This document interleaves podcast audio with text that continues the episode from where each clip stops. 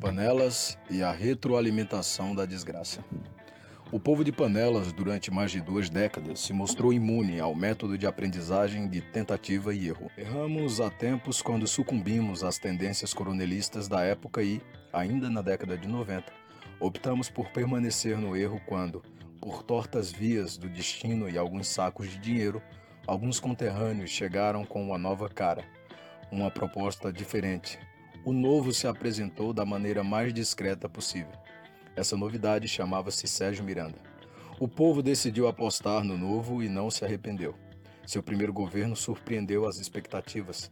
Os salários passaram a ser pagos em dia, até os produtos dos mercados pareciam estar mais baratos. Como sempre, o povo de Panelas não observou o quadro geral. Desta forma, não percebeu que o Plano Real tinha reorganizado a economia de todo o país e isso afetou o município de Panelas. Poucos desconfiam, mas o município de Panelas está situado no Brasil. O fato é que tal prefeito ficou com o mérito e, por causa de uma oposição improdutiva, silente, complacente e mentirosa, o povo não conheceu a verdade dos fatos. Com isso, o jovem político, que nem era tão jovem assim, foi reeleito. A desconfiança é uma das minhas melhores qualidades. A maioria dos companheiros da minha terra natal não tem, infelizmente, a inclinação para a desconfiança. Ninguém nunca parou para pensar que a alternância de poder tem uma razão para existir. O poder emana do povo, mas deve ser entregue a um representante eleito pela maioria para que esse escolhido, recebendo tal honra, faça jus à vontade do povo que lhe confiou tal poder. O problema é que está intrínseco ao espírito humano sentir-se dono de tudo aquilo que está em seu poder por muito tempo. Isso ocorre com objetos, pessoas e com o próprio poder.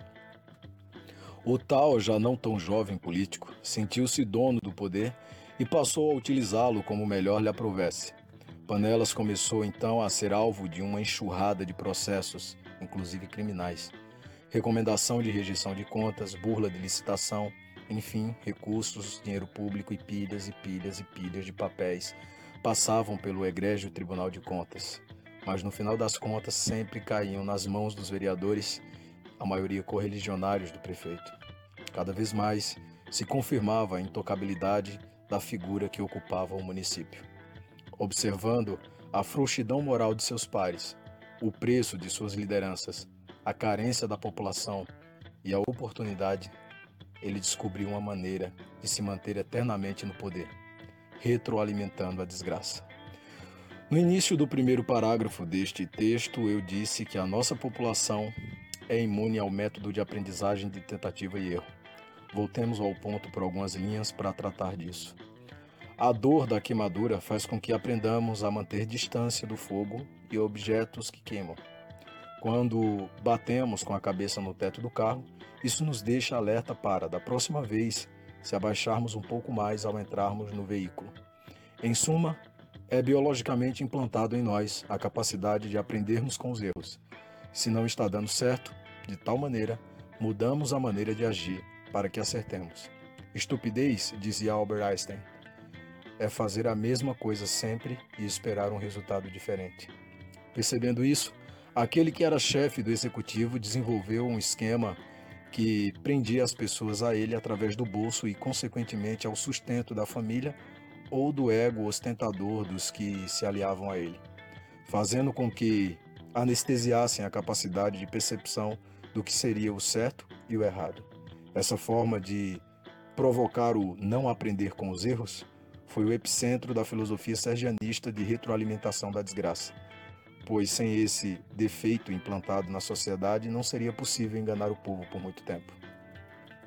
Um segundo elemento para retroalimentar qualquer coisa é um ciclo vicioso implantado nas pessoas. Acompanhe meu raciocínio. Você cresce no lugar onde não se pode crescer mais que determinado cargo do funcionalismo público. Todos que você conhece, que deram certo financeiramente na vida, se comportaram exatamente da mesma maneira. Você não consegue vislumbrar dentro daquela panela de três serras outra chance de vencer na vida. Muita gente sai e volta melhor, mas nunca fica. Você olha para os lados e não consegue entender, realmente não consegue encontrar padrões de referências de sucesso que não tenham empregos ou parentes empregados e agarrados nos cabides públicos. Houve pessoas dizendo: fique quieto, caso contrário, não arrumará emprego na prefeitura. Você passa a nivelar sua vida por baixo e agora um emprego sem carteira assinada, sem direitos trabalhistas e que não cobra nenhuma capacidade especial sua é seu modelo de sucesso. Quem tem isso fica na cidade, quem não tem isso não fica. Você conheceu outra realidade, mas já faz tanto tempo que nem se lembra como era sua vida antes disso. Então seu filho nasce. Cresce ouvindo você repetir as mesmas coisas e vendo você viver dessa forma. Hoje seu filho tem 25 anos de idade e o governo ainda é o mesmo de quando ele nasceu. Como ele pode escolher se nunca conheceu outra coisa? Como ele pode comparar esse modelo com outro qualquer para dessa forma exercer seu livre-arbítrio consciente? Não pode. Simples assim. Então a coisa começa a piorar. Você concordará comigo que se alguém tenta ser bonito é porque não é. Ninguém que é belo tenta ser belo. Esse alguém é e ponto. Se alguém tenta ser bom em alguma coisa, é porque sabe que no fundo não é bom nessa coisa. Um raciocínio simples. O que é, é. Não tenta ser. O que tenta ser, só tenta ser porque não é. Vencido. É, vencido esse ponto. Pense comigo. Se alguém busca a felicidade é porque não a tem. Se alguém quer mais dinheiro é porque acha que não tem o suficiente. Se alguém quer saber de algo é porque não sabe.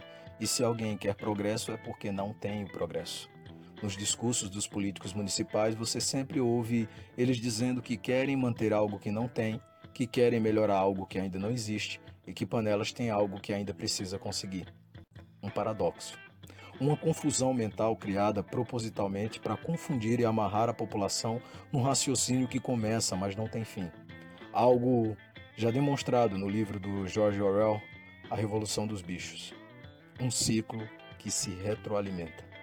Ao lado disso, é criada uma cultura de massa hipócrita que apenas salienta e faz apologias a vícios, bebedeiras e a uma felicidade que precisa aumentar o volume a ponto de acordar o vizinho que não está nem aí para sua esquizofrenia felicitoide exibicionalmente ridícula.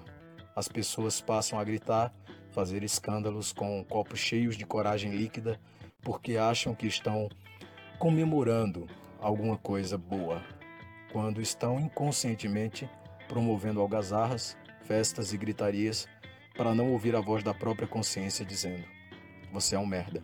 Você é somente mais um merdinha fracassado e está fazendo de tudo apenas para chamar atenção. Confundem facilmente em suas cabecinhas cada vez mais ocas euforia com felicidade verdadeira. As meninas, coitadas, não tendo macho suficiente para olhar nos olhos delas e dizer a verdade, introjetam em si o desejo de mostrar a única parte do corpo de uma mulher que homens desse tipo são capazes de olhar e passam a aparecer e a aparecer nos vídeos de costas mostrando a única parte que chama a atenção de homens pervertidos pela própria fraqueza. Apenas uma das duas cabeças ainda funciona com sua real finalidade. Perdidos pensando que estão achados nessa cultura de retardado, os cidadãos, a maioria deles, passam a pensar: eu tenho um trabalho, o que é diferente de emprego, tenho bebida e sexo, tudo está bem então. E é esse tipo de cultura, bem regada por bebidas gratuitas, e epilepsias ideológicas provincianas que guiarão as passeatas das próximas eleições. Beba, grite, rebole, faça sexo, barulho, faça qualquer coisa, mas não pense, pois se pensar, não seguirá o atual governo. Se acha que isso é teoria da conspiração sem nexo, mostre a última safra literária promovida pela Secretaria de Cultura do município a safra musical dos últimos artistas financiados ou apoiados pelo desgoverno, se houver. Falam de, de que, afinal? Qual a produção intelectual, cultural e artística que temos hoje? Por que cargas d'água somos meros consumidores de cultura mineira, baiana, carioca, mas nunca produzimos nada? Por que temos artistas covardemente sufocados e entregues a bebedeiras que não têm culhões para investir contra um governo que não os ajuda? Os que têm coragem acabam caindo fora e não mais voltando. Temos bons exemplos disto.